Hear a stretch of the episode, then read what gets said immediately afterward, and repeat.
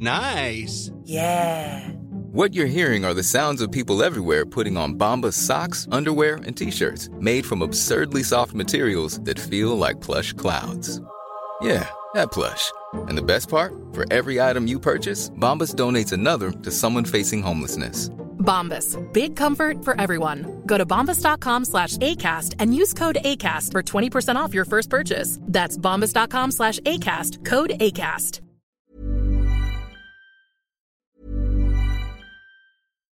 Here's a cool fact a crocodile can't stick out its tongue. Another cool fact you can get short term health insurance for a month or just under a year in some states. United Healthcare short term insurance plans are designed for people who are between jobs, coming off their parents' plan, or turning a side hustle into a full time gig.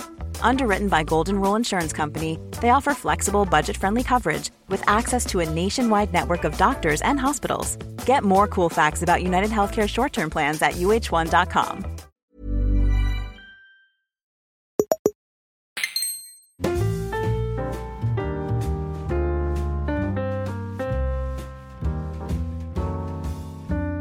Hola, ¿qué tal amigos? Bienvenidos una semana más a En Crisis, el podcast que, y ahora aquí me detengo, porque Pedro, tengo una propuesta para ti y es, cada semana voy a intentar definir el podcast sobre la marcha. Vale. Entonces tú puntúas mi presentación. Pero sobre la marcha también. O sea, Pero- cada frase te voy dando puntos. No, no, no, cuando acabe Vale. la presentación, evidentemente. Molaría. Así que la cuestión, bueno, no lo tengo pensado, ¿eh? os prometo que voy a intentar hacerlo sobre la marcha, pero bienvenidos a En Crisis, un podcast donde no nos importa el éxito, sino las desgracias y cómo aprendemos de ellas. Por Pedro Ample, creativo y emprendedor, y Xavier Robles, un servidor eh, también creativo y emprendedor. Ya está, esta, esta sería la introducción. Bastante. Yo le daría. Esta ha sido mit. Ha sido un mito, sí, sí, sí. Ha sido un poco derrotista, ¿no? Como. Has, has hablado como de que nos basamos, nos centramos en la desgracia, ¿no? Como que ese Sí. es el punto de, no. de ebullición. de Debería- todo esto. he ido, ¿sabes? Como tengo la intuición de que tenemos que, como esto, venderlo Sí. más, ¿no? Lo de la crisis, Sí, sí. pero, pero, pero me ha salido pesimista. es que es, es complicado, ¿eh? Siempre te dicen en el marketing que a la hora de, de vender tu producto, a la hora de hacer un naming, que trates de ser positivo, de no coger palabras que tengan doble sentido y que puedan llevar a la bajona. Y nosotros, bimba, en crisis, ¿sabes? Como, como que, además que realmente, eh, esto para, para muchos oyentes ya lo, lo sabrán, es verdad que sobre todo en la primera temporada teníamos más esa base, pero luego pues el podcast después de tres años en los que ya hemos hablado de todas nuestras miserias también ha, ha ido por otros derroteros y no, no es... Creo que tiene ese punto, ¿no? Que partimos de que aprendemos y de que seguimos buscándonos o buscando respuestas a las cosas, pero que, que no específicamente porque estemos como fastidiados, ¿no? Quizás. Bueno, bien, eh, tomo notas para la semana que viene, a ver si... Bueno, pues eso, vale, perfecto. Ordenador, micro, todo listo. Semana que viene, especial eh, Nueva York. Además, habremos tenido tiempo de, de visitar la ciudad, de ir a sitios, así que os haremos un poco de, de resumen y os daremos un poquito de envidia también, eh, supongo, ¿no? Imagínate que, bueno, estaremos a entre menos 10 grados y 5 grados. Sí. Quizás la envidia nos, nos lo dará la audiencia. Eso estaba pensando, ¿no? Que vamos a Nueva York como a, a meternos en un probable eh, alud de nieve, ¿no? Y En problema. en problemas, en crisis. Como, como Kanye West. Por cierto, Pedro, no sé si has visto la Super Bowl, si sigues este sí. fútbol poco. americano. Yo la vi entera. ¿Ah, sí? Sí, sí. Yo me dormí, tío. Me quedé dormido co- como casi... eh, Bueno, al final no, porque hubo prórroga. O sea, bastante... Segunda parte... Mitad de la segunda parte me dormí. Yo solo miro la Super Bowl, pero es como una tradición que tengo con- conmigo mismo. Y, y este año, pues, eh, lo he vuelto a hacer. Y me lo paso bien. Pero no sé si viste el anuncio de Kanye West en, en, en la Super Bowl. Sí, lo he visto porque lo, me lo has pasado tú.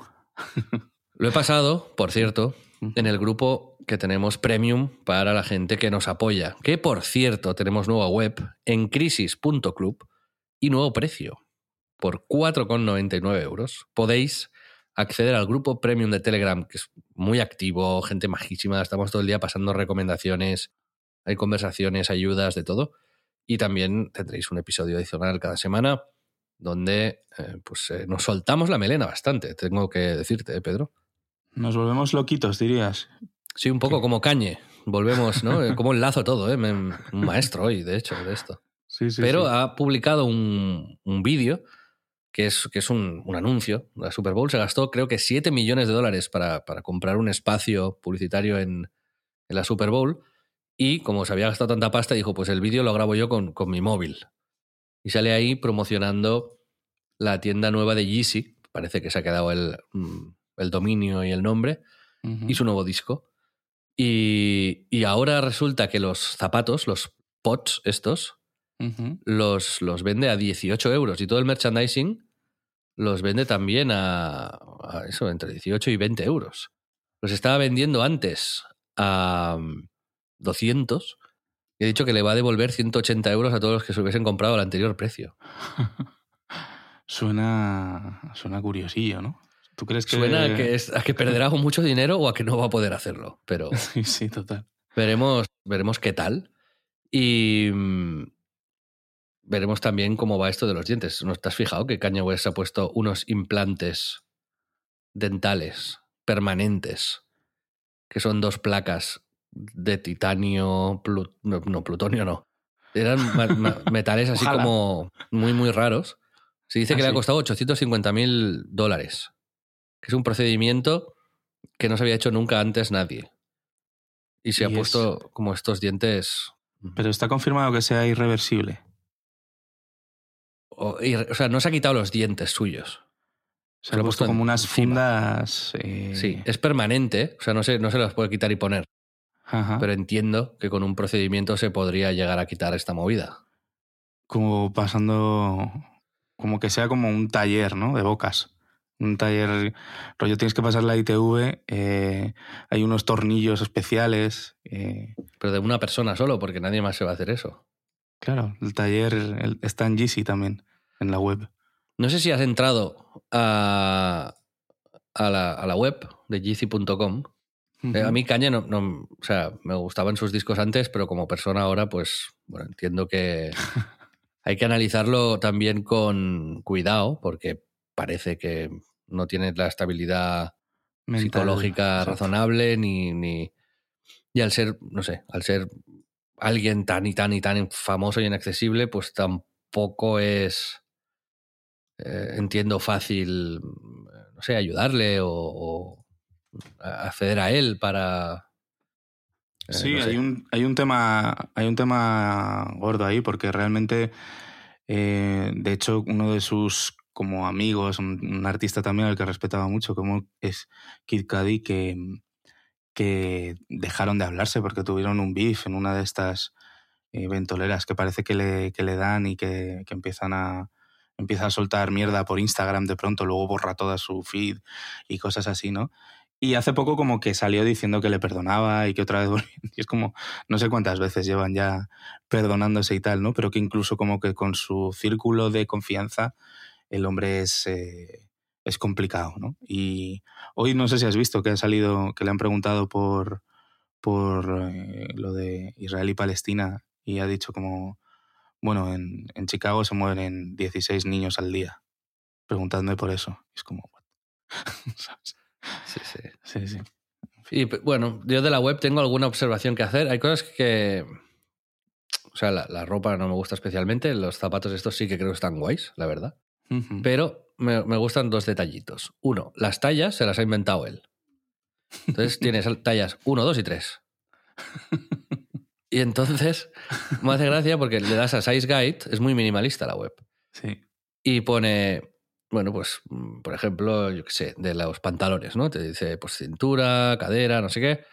Y luego abajo te dice el modelo, este, mide tanto, pesa tanto y está llevando pues, una talla 2. Pero pone brother is 6.1, eh, seven- eh, 170 lips. Brother, ¿sabes? Como que llama brother al, al modelo. Entonces esos son los, los dos grandes detalles que me fijo en la web que me han hecho gracia. y Eso mola mucho. Y te tengo que decir que he, he comprado unos pots de estos. Ole, en serio, qué bueno. Sí, no. con reticencias, ¿eh? no me gusta darle dinero a este hombre, pero tengo mucha curiosidad por... Primero, porque creo que va a perder dinero mandándome los pods. y después, porque tengo curiosidad por ver cómo es el packaging. Si es un, si es un producto de, o sea, fuera de lo normal o, es algo, pues, bueno, merchandising guarrillo, ¿no? Tenía un poco de, de curiosidad. Total, no, no, mola que lo hagas, la verdad. Y la web es verdad que, bueno, la nuestra es mejor. Ah, por cierto, hablando, hablando de nuestra web, habría que darle las gracias a nuestros amigos de eh, SiteGround. En siteground.es tenéis el hosting eh, web para tu éxito especializado en WordPress. Así que mil gracias también a SiteGround por echarnos un cable con la web. Pedro, ¿Sí? el primer sponsor de la historia ¿Sí? de En Crisis. Así es, por eso, si necesitáis hosting, el, muy bien, los mejores planes. Se ha enlazado muy bien también tú eh, hoy con, el hosting. Estoy aprendiendo del mejor comunicador que hay en, el mundo, que eres tú. Así que, quiero decir, por fin, algo, algo a derechas en, en podcasting. Eh, hablaremos con ellos en alguno de los programas, eh, pero ya veréis que es un invitado muy especial y, nos, hace, nos hace ilusión. Pero si queréis hacer una web, pues mirad SiteGround y ahí mejores precios, mejor calidad, como la o el código, ¿no? Es mejor el, servidor, ¿no? El servidor como de, de no, te, queda más, te queda más limpito. Te queda todo cuando. Sí, no rasca tanto, ¿no? La web cuando las haces ahí. De hecho, es eso, ¿no? Como tenéis que probarlo, ¿no? Yo muchas veces navego con el móvil, sobre todo, ¿no? Con el, con el sobremesa está más raro, pero el, el pasártelo por la cara a la web, a ver si rasca, ¿no? Y no. Cuando, está, cuando una, una, web no va del todo bien, no es SiteGround. Exacto. Eso es. Así es. Bueno, eh, Super Bowl, Cañe. Eh, ¿Qué te pareció la Super Bowl? ¿Qué, dirías así? ¿Qué mm, momento destacable? A mí no me gustan los espectáculos musicales del. creo que cortan mucho el rollo y que es como. Deberían hacerlo antes, creo yo. Pero bueno. Y no me gusta especialmente lo que hizo Usher. Me pareció como muy, muy mid también, ¿sabes? Muy, muy randomcillo. Dicen que es el segundo evento más eh, visto en la historia televisado de Estados Unidos. Después de lo de la luna, ¿no? Fue lo primero. Y el partido en sí estuvo muy entretenido, la verdad. Sí, sí, sí. El Mahomes este es figura, ¿eh? 28 años tiene y, tres anillos ya. Le llaman como el, el Jude Bellingham de la NFL. Ya le gustaría Bellingham. muchas, muchas sobas tiene que, que comer este. comerá. Pedro, tengo una micro reflexión. Siempre nos gusta empezar el programa con, con pequeñas reflexiones. Y mm, la mía es, el otro día pensaba, ¿por qué me gusta el fútbol? Y no... Mm, o sea, claro, hay una, un componente emocional, ¿no? Porque lo hemos visto con nuestros padres, hemos crecido con ello. Pero, primero, ¿por qué somos de un equipo en específico? Porque está claro que por el tema de valores y el tema no sé qué, puedes llegar a justificar poco el amor por un club, pero, pero los clubes cambian de dirigentes, pasan por muchas etapas, hacen cosas que te gustarán, cosas que no te gustarán, pero sueles seguir fiel a ese club, ¿no?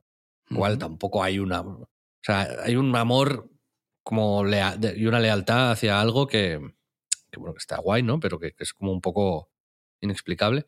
Y luego el deporte en sí, también, ¿no? Como que...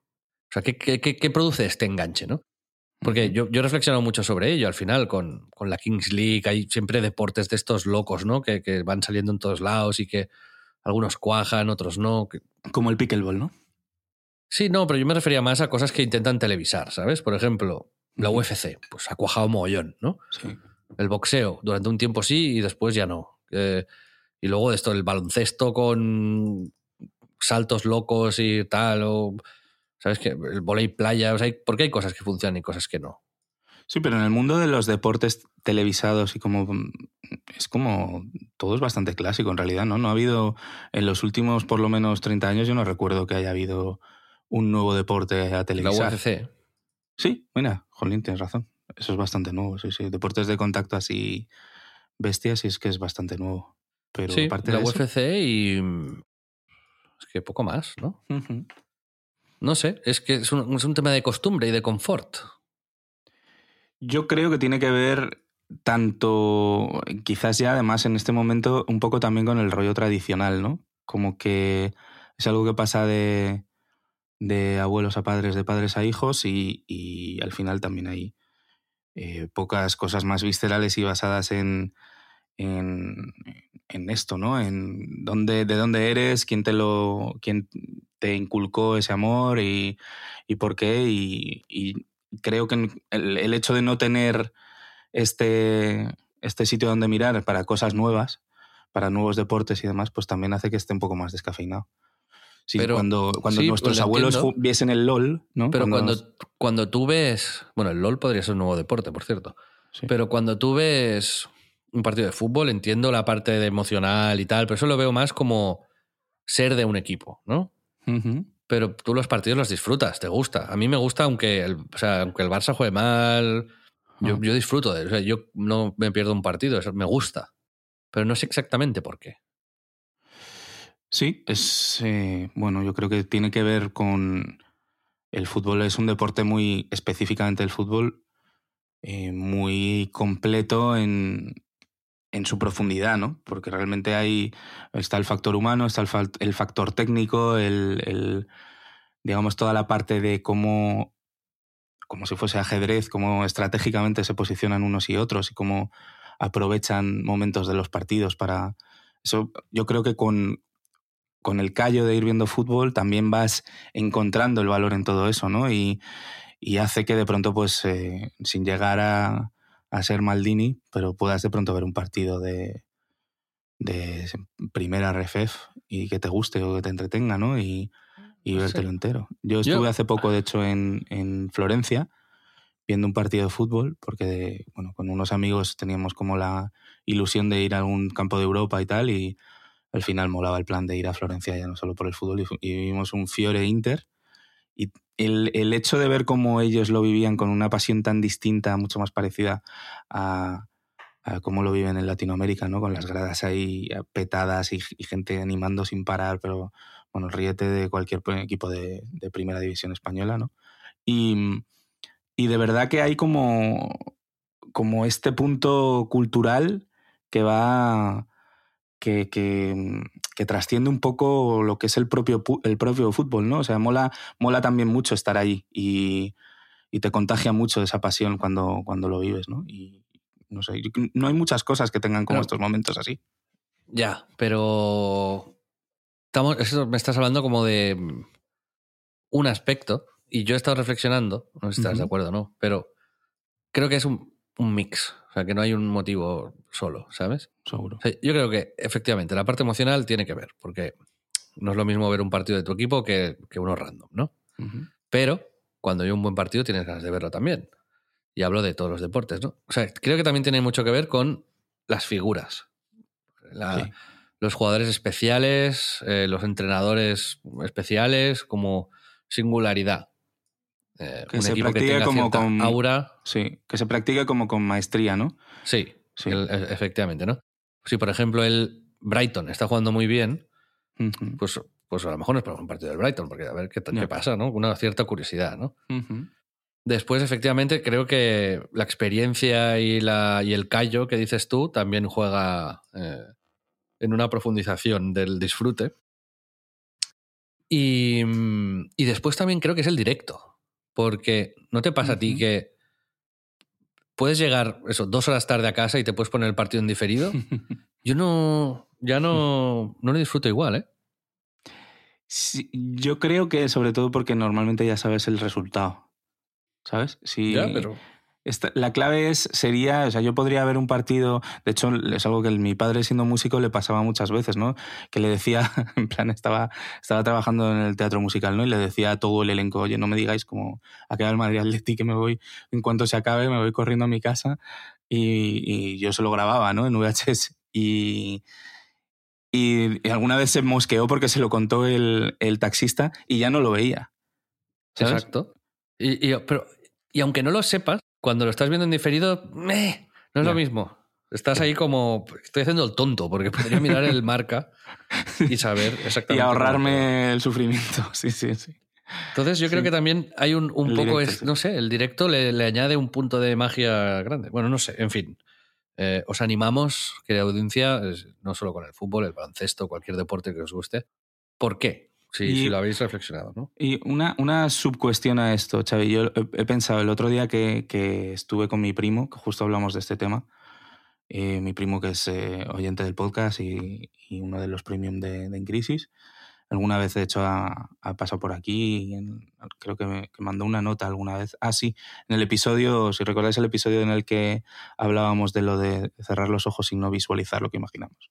Bueno, el caso es que a mi primo nunca le ha gustado el fútbol y de hecho y, ha vivido toda su infancia a mi lado y yo era un loco del fútbol. Entonces, eh, ¿qué, ¿qué son las cosas que pueden echar para atrás de alguien que realmente en su entorno todo el mundo también está disfrutándolo y viviéndolo con pasión para que haya tanta gente que también, porque hay mucha gente que no le gusta el fútbol y que no, que no lo entiende o que no lo, no lo valora, ¿no? Y, y, justo yo también pensé en eso y creo que tiene que ver con, con justo eso, ¿no? Que hay como un umbral de pasión que si no eres capaz de comprenderlo y pasarlo, se te vuelve como, lo ves con una distancia que te parece ridículo, como, ¿por qué están viendo esto? No consigo como hacer este clic, ¿no?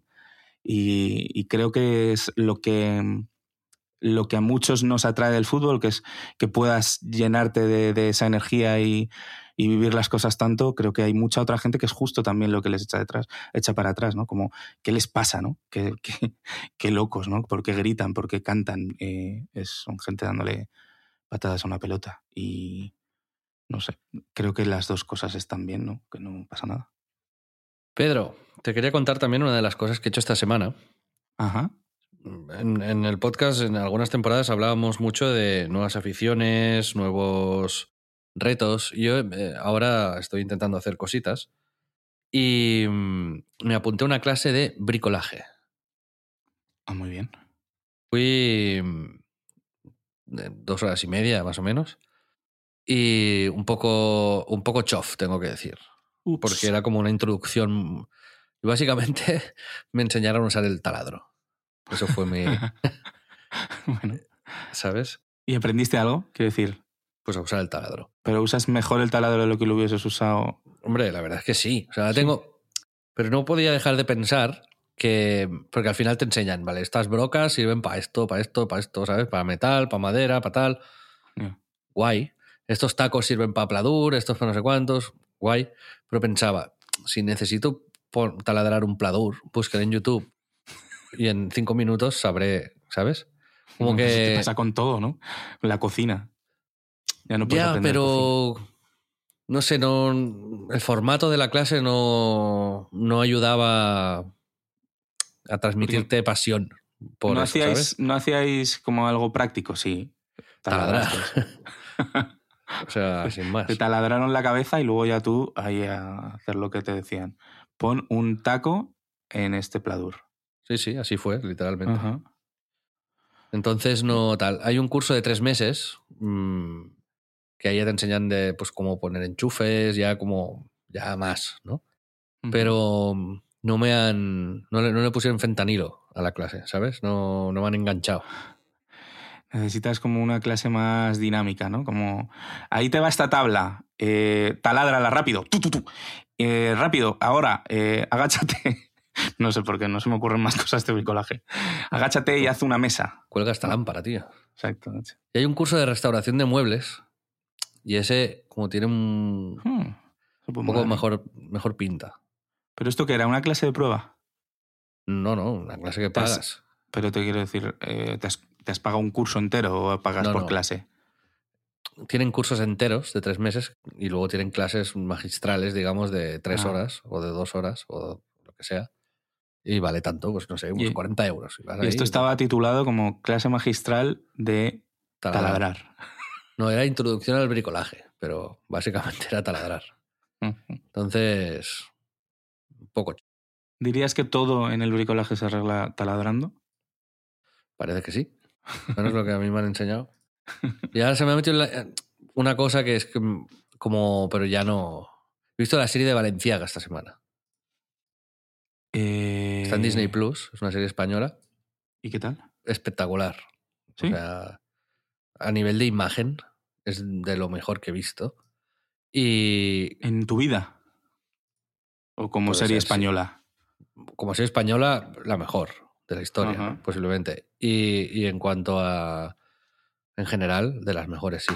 Es una imagen muy pausada, muy bonita, un- unos colores maravillosos, pero sobre todo el, el vestuario es impresionante. O sea, son seis episodios, te cuenta la historia de Cristóbal Valenciaga y, y está guay porque es un biopic así como, como interesante. Un tío que, que se coronó como el rey absoluto de la, alta de la alta costura en París, también con sus sombras y sus luces, ¿no? Estuvo ahí, no se sabía si era franquista, si no, si tal, si cual. Es que era muy desconocido, ¿no? ¿no? No daba entrevistas, ¿no? Creo ni. Sí, de hecho esto es uno de los grandes temas de, de la serie. Pero, mm, joder, pensaba, cuando me- yo me engorilo con estas cosas, ¿no? Lo veía ahí hacer trajes. y decía, ¿cómo molaría hacer un, un- saber hacer un traje, ¿no? Pero, pero se me, me lo quité de la cabeza porque, porque esto creo que es muy complejo. Aprender a hacer un traje, ¿no? Imagínate que diga, me voy a hacer mis trajes. Creo que esto es un, un craft de estos de que son años de... O sea, necesitas mm, mucha experiencia, muchos años. Mucha dedicación, ¿no? sí. Mucha. Sí. No puede ser un hobby, creo, como la cerámica, ¿no? Que a lo mejor sí que tiene una curva de aprendizaje muchísimo más baja. Esto In- creo que... Introducción a la alta costura. Y te, te dan también un taladro. Era, era una escuela, una escuela de locos. ¿Te imaginas, no? Que me, que traje con un, taladro, tío, juntando y de arcilla polimérica, junto todas mis aficiones locas y luego voy a pescar con él. ¿no? Como unos pantalones hechos de tablas. ahí. En, en Nueva York me quiero comprar ropa, ¿eh? También te lo digo. En Valenciaga. ¿Imaginas? No. Eh, pero voy a ir con una maleta muy ligera. ¿Así? Sí, Ah, dices muy vacía. sí, sí. Vale, vale, vale. Para poder eh, llenarla de... Por ejemplo, estaba pensando, ¿no? Todo el tema de cosas para el frío. Ajá. Pues ya ir ahí, a un unículo, donde sea, y comprarme las cosas, ¿sabes? ¿Y, y cómo llegas hasta la tienda? Bueno, a ver, llevaré jerseys y chaquetas, ¿sabes? es que voy... El reto, ¿no? De... El reto, el reto neoyorquino. Eh, no, es que nadie me dijo que, que hacía menos 10 grados. Pues oye, eh, sí, yo creo que también lo voy a intentar. Siempre lo digo y luego me cuesta mucho. Luego digo, es que luego si necesito esto. Y me arrepentí muchísimo en Japón el año pasado y podía haber traído muchísimas más cosas y por llevar de más, que luego además, joder, estando tanto tiempo, puedes mandar las cosas a lavar y encima lo pagaba producción, la lavandería, o sea, era como, me arrepentí infinito, así que esta vez voy a llevar seis cosas. Yo por ahí. Sí, yo he pensado dos pantalones, tres camisetas, dos camisas, un jersey y luego lo, lo demás me, me lo voy a comprar. Aquí viene muy al caso el, el tema con que yo me tengo que ir a mañana, me he dado cuenta que mi maleta justo la destruyeron en el viaje de vuelta a Japón y tengo que comprarme una maleta, porque la otra que tengo es como blanda y de dos ruedas y no, no me gusta. Entonces, me he acordado mucho de una cosa que dices tú que también es una microreflexión tuya sobre las maletas. ¿La puedes explicar? Bueno, a ver, oriéntame, tengo muchas sobre las maletas. Pero tenías una específica sobre la compra de una maleta. ¿No? Ah, vale, sí, sí. O sea que una de las cosas más absurdas que se me ocurren es comprarse una maleta muy buena. Buena está bien, ¿no? Una Samsonite, ¿no? Una cosa así está, está guay, porque al final... Pero comprarse una Rimowa, que vale 1.200 euros, no te, no te creas que a mí no, no me ha tentado comprarme una Rimowa, ¿sabes? Son muy Incluso he mirado en segunda mano y tal, y puedes encontrar Rimowas accesibles. Pero es como la mayor invitación de la historia a que te roben, ¿no? Porque el, o sea, el, el continente ya merece la, la pena ser robado, ¿sabes? Sí. A mí yo me acuerdo de mi abuelo que cuando tenía que pagar alguna cosa a veces, pues, eh, no sé, una entrada para un piso o lo que sea, iba al banco, sacaba el dinero y lo llevaba al, al abogado en, en una bolsa del, del, del capravo, de plástico, ¿sabes? Era como para que... O sea, Claro, ¿quién le va a robar a un señor con tal, no? Si vas con un maletín, con unas esposas ligadas a tu muñeca, De Louis Vuitton, ¿no? llamas la atención, ¿no? Si vas con una cosa que ya no va ni con esposas ni con nada, que vale 1.500 euros la maleta, pues a ver, es como pues, te lo van a robar, ¿sabes? Porque además tienes más números de que lo lleves dentro, valga pasta también. Como dar pistas como muy innecesarias, ¿no? Como poner en la puerta de tu piso, tengo aquí cosas, ¿sabes? Como una puerta de oro, ¿no? Poner la puerta de oro de tu casa. Sí, es como, como ponerte los dientes de Kanye West, pero de oro. Te los van a robar. No, no, no tiene. No era buen símil. No es buen símil. no, no. Pero sí, sí, tienes toda la razón. Yo opino, opino como tú y viendo como eso, estoy justo en ese, en ese escalafón. El escalafón un poquito mejor que American Tourister 130 euros que me da a mí que, que me va a pasar lo de la de Japón. Una Samsonite yo creo que es, Está bien, perfecto. Sí, sí. Mañana. Entonces, bueno. Eh, a llevarla vacía. Yo me compré una maleta que me tiene que. O sea, los Kickstarter a mí siempre me han salido desastrosos. De seis la mayoría del mundo, yo creo. Cinco ¿eh? se han cancelado, no devuelven el dinero, bueno, es lo peor. Este parece que está como en marcha, pero llevan así un año y medio que me tendría que haber recibido la maleta. Pero es cojonuda el invento si sale, porque es una maleta que, que cambia de tamaño. Entonces tú la puedes hacer pequeña, mediana o grande. La misma maleta. Hostia. Entonces, eh, si la quieres de cabina, la pones pequeña y ya está que la quieres hacer grande y facturar, como multiplica por dos el espacio la maleta. Muy bien. Suena bastante revolucionario, ¿no? Sí, sí, sí, sí. así que bueno, ya os diré si me llega algún día, pero me compré dos incluso, ¿sabes? Le quería regalar a Toti una, pero. Pues regálamela a mí. Eh. Toti no viaja. Eh, se, se, llama, si lo queréis mirar, Velo con V-E-L-O Luggage está. En teoría, eso lo, lo tienen que mandar, pero, pero todavía no, no lo mandan. bastante guay, ¿eh? Sí, sí. Qué chulada. ¿Estás mirando? Sí. Mm, parece un poco arte de, arte de magia, ¿no? Sí, sí. Bueno, eh, ahí está. Vale. Bueno, Indiegogo. Ahora ya no sé cuánto valdría. ¿Cuánto valen? ¿Se puede comprar Indiegogo? No, es que estoy viendo imágenes. Entonces me salía que valía 259. Que es un precio razonable, sobre todo para un 3 en 1. Como, como ¿Viste, campaña Sideground y, Indiegogo Velo Luggage. Bueno, eh, ahí está mi. Mola, interesante, sí. Me la compraría si existiese. Exacto. De momento os digo que hold your horses, que esto no. Eh, no, tal. El último mensaje que han pasado era que ya estaban en tránsito para algunos países, pero Europa no, no pone nada. ¿Y hace cuánto? ¿Te acuerdas de hace cuánto lo, lo pagaste? Te lo puedo decir, te lo puedo decir. Eh... Bueno, ahora lo miraré, pero no. Kickstarter es eh, verdaderamente podría haber sido. Sí, sí. Podría haber sido la absoluta revolución. Yo lo único así que recuerdo que, que lo usé dos días, pero que luego ha sido como guay, era este sensor que tú podías mover como el escritorio de tu ordenador con las manos. ¿Sabes? Que era una especie como de de lo de la Xbox, que no sé, era como del futuro, lo usé dos días clásica early adopting de ¿Te llegó esto? Me llegó, me llegó, como, pero también después de dos años o algo así. Esto es 27 de noviembre de 2022. Bueno, tampoco... Sí, dos años. Dos añazos para una puta maleta. Sí, sí, es como... bueno. en fin. la quería para un viaje, ¿no? Y ahora, eh, me jodí. viajar, sí.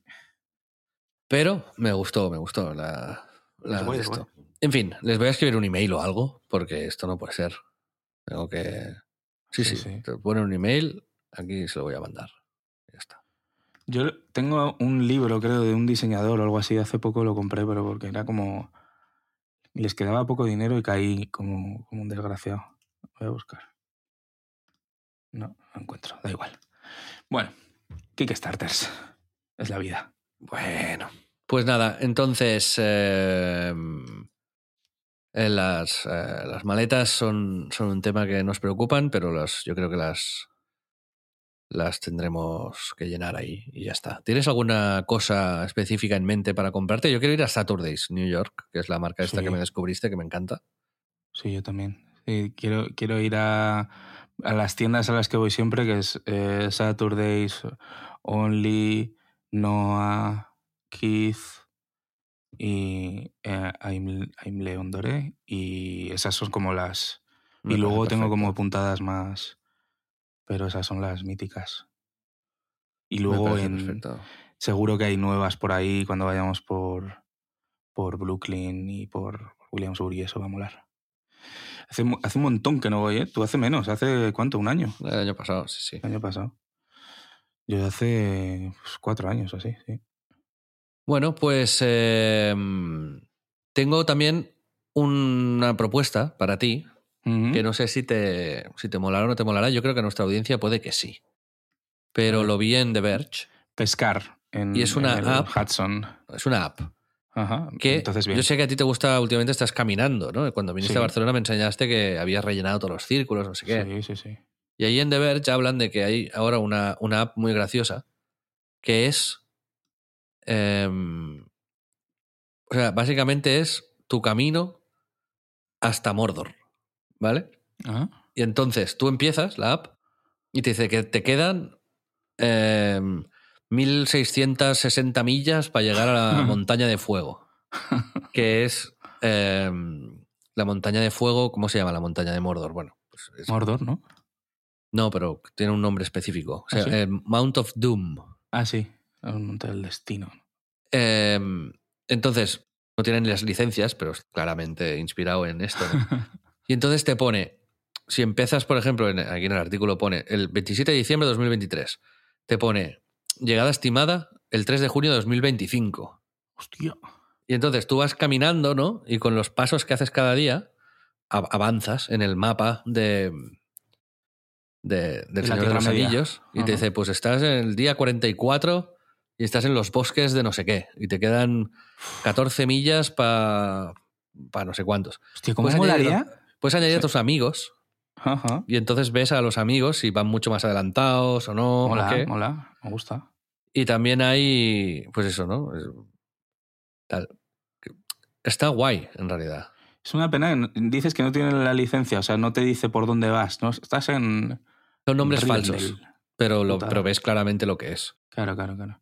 Pero tú imagínate que pudieses como, ya con la licencia completa, como ir leyéndote los pasajes, ¿no? De por dónde va Frodo, ¿no? Como ya la fricada, la fricada.com. No, me gusta, me parece guay, lo El, hacemos. el- el de Verge dice que le encanta porque mm, como que si tú estás tres millas por delante de mí, ¿sabes? Yo digo, venga, va, pues voy a caminar para pillar a Pedro. ¿sabes? Que, que hay como un... Que te pica un poco. Sí, te pica un poco. Está guay. ¿Que, cómo, ¿Cómo se llama la app? Que creo que no lo La app se llama... Ahora te lo voy a decir. Em. Fantasy Hike. Fantasy Hike. Fantasy Hike es- escribe con H-I-K-E. Fantasy Hike. Pero no la El uses todavía. Si quieres, la empezamos a usar en, En Nueva York, a la vez, sí, sí, sí. ¿Te parece Cuando bien? pongamos el pie en la Quinta Avenida, empezará nuestro viaje. Ahí le daremos. Exacto. También te tengo que decir otra cosa que está mal resuelta, ¿eh? que es el roaming. Ah, tío, es verdad. Se acabó. No, tenemos que comprar una tarjetita o no sé qué gaitas, ¿no? En teoría, con una eSIM deberíamos de... Sí. Sí, A los sí. iPhones nuevos ya no hace falta ni ponerle la tarjeta. sí, sí, lo- de hecho lo hice en Japón. Vale, me tienes, ya me enseñarás cómo, pero... Es es súper sencillo y súper guay. Creo que además, bueno, también por las velocidades en Japón, pero a mí me iba como un tiro, vamos. Funciona espectacular. Bueno, pues lo miraremos a ver qué, Sí. qué tal. Importante, no podemos estar desconectados de nuestros No, yo tengo como un- con el Movistar, si pagas no sé qué, te dan un euro al día, te dan como 500 megas, pero es que 500 megas me los fundo en, Ya ves. ¿sabes? Nada, nada. Así que... Bueno, Full equip, buscaremos. Pero Pedro, si quieres que pasemos al tema principal del Sí. episodio de hoy, yo tenía una, mm, una reflexión un poco genérica, pero, pero quería preguntártelo, a ver qué Vale. piensas, porque no... Y no espero que tengas una respuesta, ¿eh? Que- o sea, espero que sea una conversación entre los dos, porque si tienes una respuesta te corono como El dios. Dalai Lama, de, exacto, como el dios, ¿no? De, el rey, ¿no? De la, de la vida. Pero es em, el propósito, ¿no? O sea, no, no, no, mira, no, no el propósito, porque estoy empezando con, con una posible respuesta. Suena catastrofista, pero entendedme, ¿eh? no, no voy por ahí. O sea, la motivación de vivir, básicamente, ¿no? El, el hecho de mm, existir y llevar una vida plena se puede hacer de muchas maneras, ¿no? Y todos tenemos en mente mm, a lo que a nosotros nos gusta, pero también gente que tenemos alrededor que viven su vida de manera muy diferente, pero mm, pues como muy en crisis o muy o de manera muy plena, ¿no? Yo conozco, yo que sé, gente que el trabajo ocupa gran parte de su tiempo y, de su motivación para vivir. Es algo que les llena, que les encanta, que disfrutan y ponen eso por encima de todo lo demás y son felices con, con esa decisión, ¿no? Hay gente que es la socialización, el mm. hablar con, con, otros, el cenar, hacer barbacoas, eh, quedar con amigos, gente que es la soledad y la rutina. Hay gente que es eh, la, la, creatividad, la pasión, gente que es incluso va más allá, ¿no? Que es casi dejar un legado eh, creativo, eh, trascender en, en, lo que uno hace, supongo, cuando estás ya muy, muy arriba, pero en, siempre, y yo, yo tengo, o sea, yo es un es un problema que tengo, ¿eh? es decir, es algo que, que estoy trabajando y que estoy analizando y viendo, ¿no? Porque también creo que cambia según te vas haciendo mayor. Pero mmm, quería hablar de esto contigo hoy. Vale. Así, a bote pronto. ¿Qué reflexiones te, te, salen? Si quieres hablar de tu. de tu, de tu experiencia o, o de o de gente que veas que lo tiene muy claro y que envidias o que no envidias, o, o a lo mejor no hay que tener un propósito. Decía lo del propósito al principio que era empezar un poco con el final, porque a lo mejor eh, una o sea, la motivación para vivir es tener un propósito, ¿sabes? Y la cuestión es encontrarlo. Sí, el... obviamente todos hemos pasado y creo que y seguiremos pasando, ¿no? Por, por como esta este, este pensamiento, ¿no? De para qué sirve todo, de hacia dónde vamos. Y, y, y, yo tuve una época, ¿no? De más chaval que era como, sí, yo quiero dejar un legado, quiero que, que dejar mi huella en el universo, ¿no? Y es como, como que con el tiempo y también con, bueno, con eh, las experiencias, eh, he vivido y he conocido mucha gente que tiene como... Mmm, pues ilusiones de que está dedicando su vida a aquello que le, que le, le lleva como a, a, un estado superior, ¿no? Como en plan, pues eso, es como... Eh, le llaman los, los espectros ilusorios, ¿no? Es como eh, Dios, el Estado, la familia, el, ¿sabes? Como ponerte al servicio de algo más grande que tú mismo para trascender o con el, con el sentido, no sé, también de, vivir como en, comunidad o como en un espacio más, eh, más grande ¿no? que, tú mismo, porque es verdad que nos podemos sentir muy pequeños, muy solos, muy eh, sin, orientación. Y, yo creo que al final es como... El,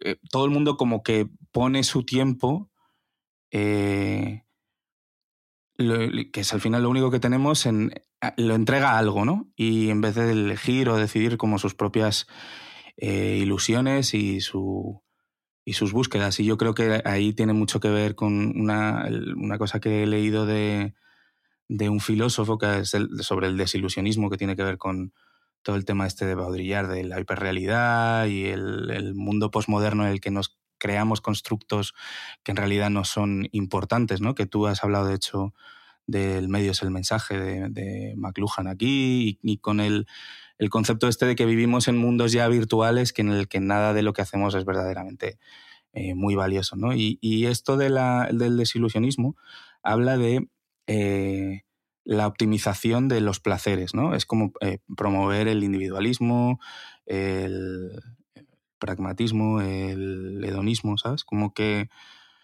que es, al final es una cuestión de sentido común y apuntar a las cosas que te hacen feliz de una manera más egoísta y pragmática para, para como llevar una vida más eficaz con uno mismo, ¿no? Y es un poco lo que yo he, pensado en, en, empujar un poco más, ¿no? En pensar más en, joder, esto me hace muy feliz, encontrar las cosas que más feliz me hacen y potenciarlas eh, al máximo y, vivirlas a tope y cuando dejen de hacerme feliz, eh, pues dejar de hacerlas, ¿no? Y que es como, parece muy sencillo dicho así, luego es la hostia difícil, ¿no? Y, y no sé si te he respondido, pero creo que es como para mí el, el camino a, a, eso, a encontrar el propósito que, lo has dicho y es, yo creo que lo marca mucho, ¿no? El saber qué hacemos aquí y para qué. Eh, yo creo que no, realmente no hacemos nada, ¿sabes? O sea, que, que es por eso que pienso que esto. Eh, ahora, resúmemelo en, en dos frases.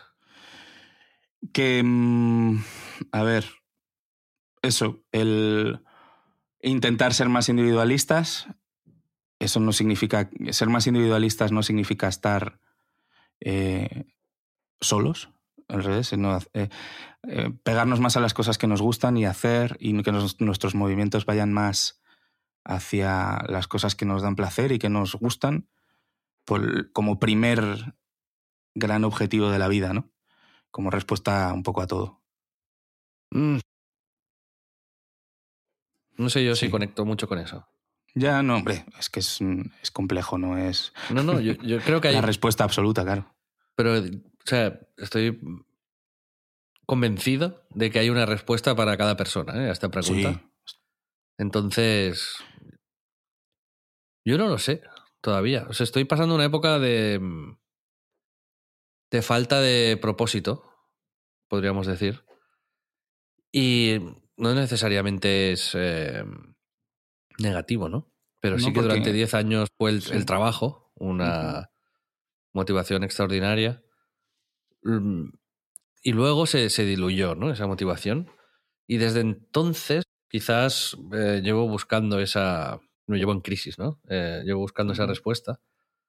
Y he pasado como por muchas etapas, ¿no? He pensado que la etapa más. o sea, la parte más social era un poco mi, mi vocación, luego la parte más delegado, luego la, la, el hedonismo, el disfrute, pero no acabo de, mm, de estar contento con, con, con esta puntería, digamos, ¿no? Mm. Mm, entonces estoy en una búsqueda de, de el, el, o sea, el cuidado hacia mí mismo, ¿no? El, tampoco me acaba de llenar, el... No sé, el... el em, estoy ahí en, esta, en, este, en este proceso. El, el, aprendizaje, el hacer cosas nuevas, la estimulación. No quiero... Y entro en bucles como de... Em, hedonísticos, ¿no? Como de, de, mm. de buscar el placer compulsivamente. Y em, y es, es, es, como un chute, ¿no? De, de, droga, me imagino. Mm. Que no, tampoco es que sea yo. Pero mm, como que, que, estoy ahí encallado, ¿no? Y me hace falta. Tal, y estoy como buscando la epifanía constantemente, ¿sabes? Y no sé mm, si me voy a morir esperando a esa epifanía, ¿no? No, no, imagínate, ¿no? En Nueva York, que un día me, de repente, ¿no? Como, me ilumino y entro en tu habitación y ya está, encontrado mi propósito. Hola, ya ves. Pero no... Mm, me, da, me da envidia la gente que sí que lo, que sí que lo tiene. Pero porque tú yo creo que has, vivido, em, mi sensación, ¿eh? Quizás has tenido como esa sensación de propósito de estoy aquí para esto, ¿no? De, y lo has conseguido, entonces es como un poco superado eso, ¿no? Y, y, mm, yo creo que al final el encontrar un macro de mm, objetivo, eh, o sea, que no sea como, eh, no sé, igual hablábamos del cortoplacismo en otro programa hace poco, ¿no? De encontrar como este rollo de los atomic habits, de los hábitos pequeñitos para construir un hábito más grande, ¿no? Y yo creo que en esto es justo al revés, es como tienes que ponerte una, quizás, ¿eh? una meta arriba o... Pero es que luego es eso, es, que, me quedan cortas las metas estas, ¿sabes? Claro. Entiendo que la religión, yo soy mm, ateo radical, entiendo que la religión, para quien tenga fe, joder, es muy útil porque mm, te da este problema un poco de encima, en realidad. ¿Sabes? Sí. Eh, sí, sí.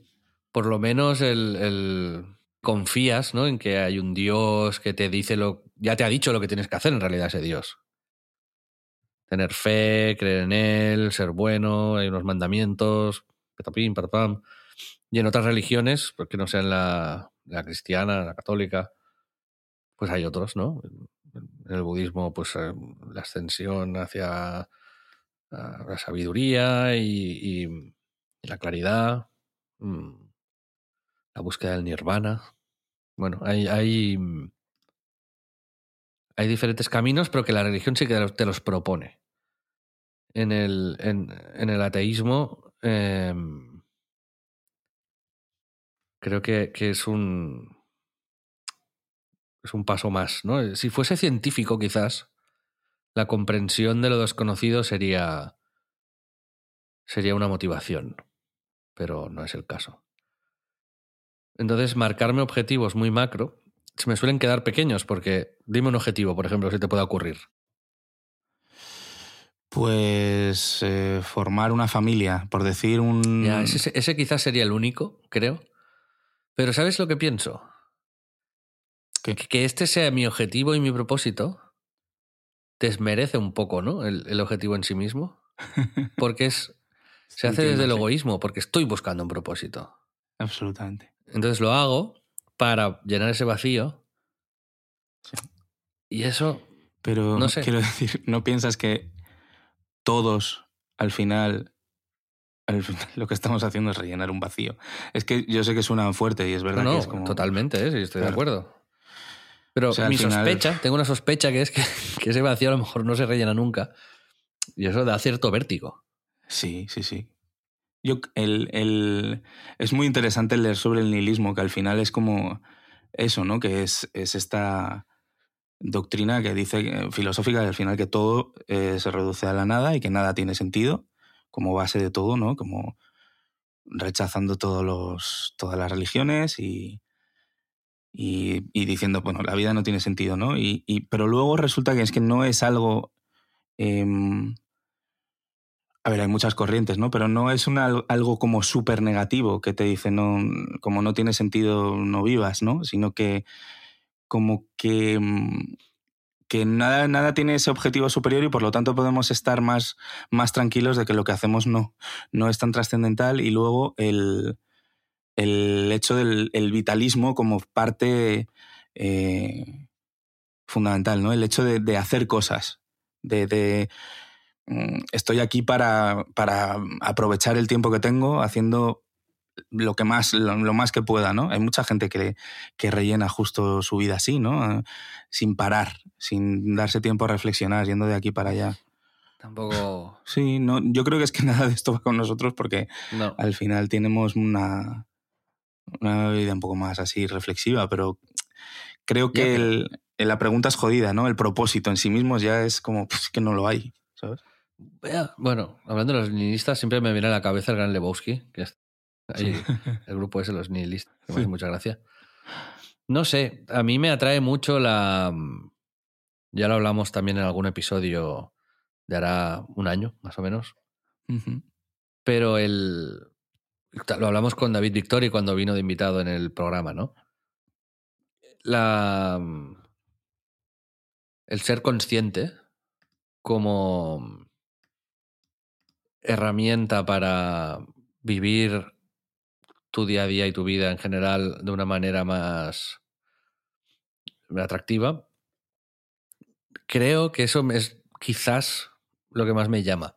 Pero, te digo, que creo que soy incapaz de, llegar a ese punto, ¿no? mm. el, tomar conciencia de mí mismo, el, rechazar algunos pensamientos, el ponerme en un lugar donde solamente eh, pues atraiga un determinado tipo de sensaciones, emociones, ¿no? El, em, no sé si es que tengo demasiado, demasiados vicios mm, y eso, eh, mentales, digamos, para... Eh, o es una cuestión de entrenamiento, que debería de empezar a hacerlo y entonces pues... Pues igual que me estoy ultramusculado y fuertísimo, como pudiste comprobar cuando viniste a Barcelona, con el intelecto, pues debería de, ejercitarlo hacia allí, ¿no? Relativizar más, pero el... controlar los pensamientos para, para controlar lo que piensas, básicamente, ¿no?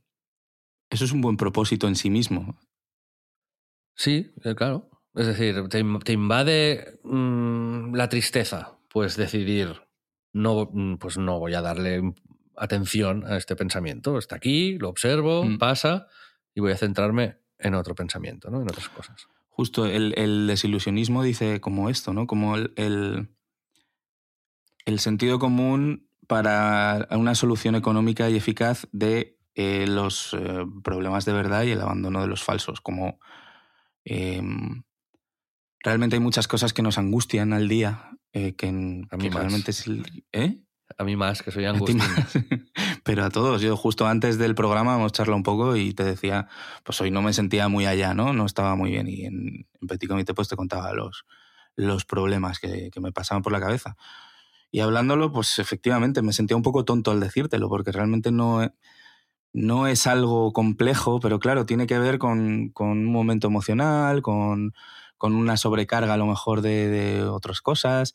Y, el hecho de, relativizar y de colocar las cosas en su sitio te, de pronto hace que los problemas se, te, se alejen un poco y, y, te dejan la cabeza abierta para pensar otras cosas más, más guays, ¿no? Y yo creo que el, en la en la autosuperación, en el ser mejores a nivel cultural, ¿no? En enriquecer tu cabeza con, con cosas bonitas y con cosas buenas, es eh, para mí es tan suficiente, ¿sabes? A la hora de, hacer que esto merezca la pena que me, que me motiva, ¿sabes? ¿Quieres que en Nueva York hagamos como un mínimo ejercicio de, de esto? de propósito. Sí, como reflexionemos sobre ello, pero y también sobre el, sobre el ser conscientes, ¿no? Como ser agradecidos, pero no, no con el, bueno, el uno con el otro, también con Pepe, que también viene. Sí, Pepe. Ya hablaremos de Pepe, a lo mejor incluso participa en el programa. Sí. Pero mm, mm, como ser como ser más conscientes de, de lo que hemos hecho, de lo que nos pasa, de lo que vivimos, de, cómo nos sentimos, ¿sabes? Suena un poco hippie. Sí, suena un poco hippie, pero pero creo que me parece a mí me parece muy bien. De hecho es algo que, que en ya yo creo en nuestra relación, la tuya y la mía eh, de amistad de los últimos años, que tampoco nos conocemos desde hace tantísimo, hay una cosa que a mí me gusta mucho y es que tenemos esta capacidad de hablar y que aunque discutimos mucho, creo que en los momentos importantes sí que hemos sido capaces de, colocar las cosas eh, importantes por encima. Y creo que es una actitud que no tiene todo el mundo y que es algo a, atesorar y a, a, fomentar, ¿sabes? Y esto pues me parece bien, me parece no sé cómo será el ejercicio que tienes pensado, pero, a mí todo lo que sea hablar con franqueza, eh, eh, ser más presentes en, las cosas que hablemos y tal, yo encantado, ya lo sabes. Vale, sí, también es como mirar el día de, ¿sabes? Como mirar el día anterior. Mm, sí. Es algo que además hacía mucho mi padre. Siempre que acabamos un viaje, él siempre decía, venga, va, top 5 de cosas que, nos, que os hayan gustado. Y hacer como un poco de recap, el... Mm, no sé. Mm, yo a veces me esfuerzo, ¿eh? me, esfuerzo, me esfuerzo el día siguiente a hacer una lista del día anterior. Y, tengo, hay un test online que voy, voy siguiendo de vez en cuando. Y, te pone 20 emociones y, pones, primero a punto los highlights del, día y luego cada emoción del 0 al 4, de menos intensa a más intensa, si, con qué intensidad viví, cuál fue el pico máximo de esa intensidad en ese día, ¿no? Pues a lo mejor te dice, o sea, no sé, alegría. Hay una Eh, lista predeterminada de, de feelings. Sí. Entonces digamos que lo ideal es estar por encima del, del, del 3 sobre 4. Eh, yo, yo, a veces estoy en 0,5 eh, y a veces estoy en, en 3,5. Eh, pero te ayuda a, a ser más consciente y luego en el día a día a tomar como notas mentales que te conectan un poquito más con, con, con lo que está pasando y no con la construcción que te haces de lo que está pasando que puede estar teñida por un estado de ánimo justo pico, ¿sabes? Sí, sí, sí. Pues me parece una buena herramienta, la verdad. Es que de verdad que suena tal y como lo estás contando, ¿no? Porque creo que además está metido en una... Pero si te lo cuentan, no, yo me lo apunto, me pongo un extra, te suena como te has comprado la agenda de Mr. Wonderful y, tienes 13 años y, pintas de... y pones pegatinas luego de corazones, pero realmente aunque es una gilipollez con muchas veces, todas estas cosas son herramientas que lo que te hacen es, es eso, simplemente consciente de que tus problemas no son tan graves. Es, es una gilipollez, pero. Y a mí últimamente me pasa, pero muchísimo más de lo que me ha pasado nunca. O sea, se supone que con más experiencia deberíamos estar más lejos de la ansiedad, porque se supone que hemos vivido muchas más cosas y ya hemos vivido esto y sabemos que no es tan importante, pero por algún motivo, a mí físicamente ahora, eh, las cosas me generan mucha más ansiedad que hace. Pues eso, que hace 3, 4, 5 años. Y y creo que es, que es muy guay como el encontrar el momento para reflexionar y para, como decíamos, eh, relativizar. Bueno, pues estos son nuestros propósitos para el viaje y aquí concluye, amigos y amigas, el episodio de hoy. Espero que os haya gustado. La semana que viene, especial Nueva York.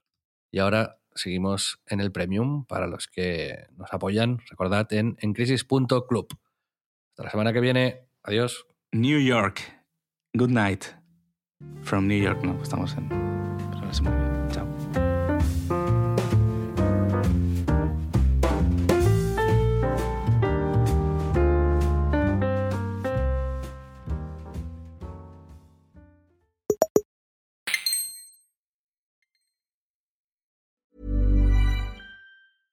Hey, it's Paige DeSorbo from Giggly Squad. High quality fashion without the price tag. Say hello to Quince. I'm snagging high-end essentials like cozy cashmere sweaters, sleek leather jackets, fine jewelry, and so much more. With Quince being 50 to 80% less than similar brands. And they partner with factories that prioritize safe, ethical, and responsible manufacturing. I love that. Luxury quality within reach. Go to quince.com slash style to get free shipping and 365 day returns on your next order. Quince.com slash style.